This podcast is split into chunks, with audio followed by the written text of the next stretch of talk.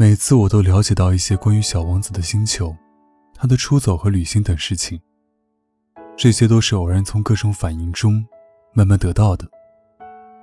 就这样，第三天我就了解到关于猴面包树的悲剧。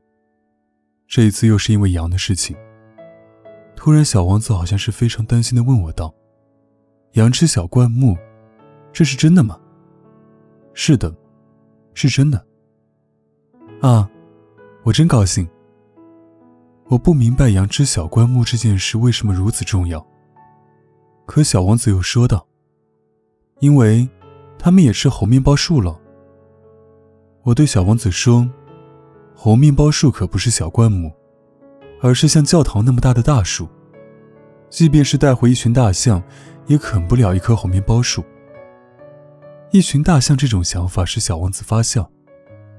那可得把这些大象一只叠一只的垒起来。他很有见识地说：“红面包树在长大之前，开始也是小小的。”不错，可是为什么你想叫你的羊去吃小红面包树呢？他回答我道：“哎，这还用说？似乎这是不言而喻的。可是我自己要费很大的心劲，才能弄懂这个问题。原来，在小王子的星球上，就像其他所有星球上一样，有好草和坏草，因此，也就有益草的草籽和毒草的草籽。可是草籽是看不见的，它们沉睡在泥土里。”直到其中一粒忽然想要苏醒过来，于是他就伸展身子，开始腼腆地朝着太阳长出一颗秀丽可爱的小嫩苗。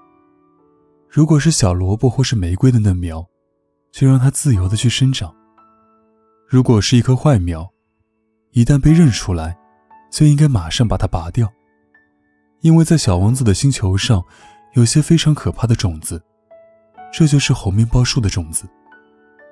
在那里的泥土里，这种种子多得成灾。而一棵猴面包树，假如你拔得太迟，就再也无法把它清除掉，它就会盘踞整个星球。它的树根能把星球钻透。如果星球很小，而猴面包树很多，它就把这个星球搞得支离破碎。这是个纪律问题。小王子后来向我解释道。当你早上梳洗完毕以后，必须仔细的给星球梳洗。必须规定自己，按时去拔掉猴面包树苗。这种树苗小的时候与玫瑰苗差不多，一旦可以把它们区别开的时候，就要把它拔掉。这是一件非常乏味的工作，但很容易。有一天，他劝我用心的画一幅漂亮的图画。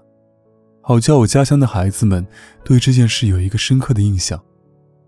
他还对我说：“如果将来有一天他们外出旅行，这对他们是很有用的。有时候，人们把自己的工作推到以后去做，并没有什么妨害。但要遇到拔红面包树苗这种事，那就非造成大灾难不可。我遇到过一个星球，上面住着一个懒家伙，他放过了三棵小树苗。”于是，根据小王子的说明，我把这个星球画了下来。我从来不大愿意以道学家的口吻来说话，可是猴面包树的危险，大家都不大了解。对迷失在小行星上的人来说，危险性非常之大。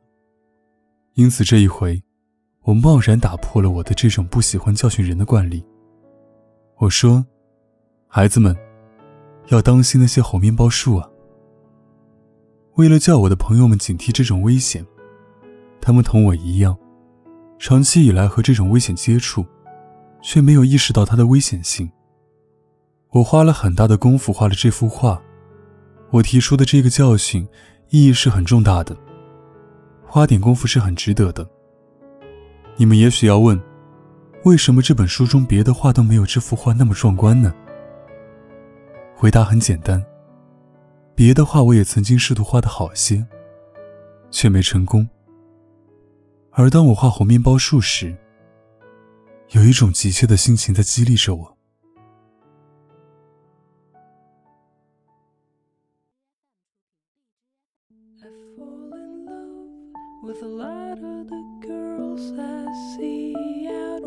street, especially the ones that make eye contact with me. Oh, baby, it don't mean I'm going.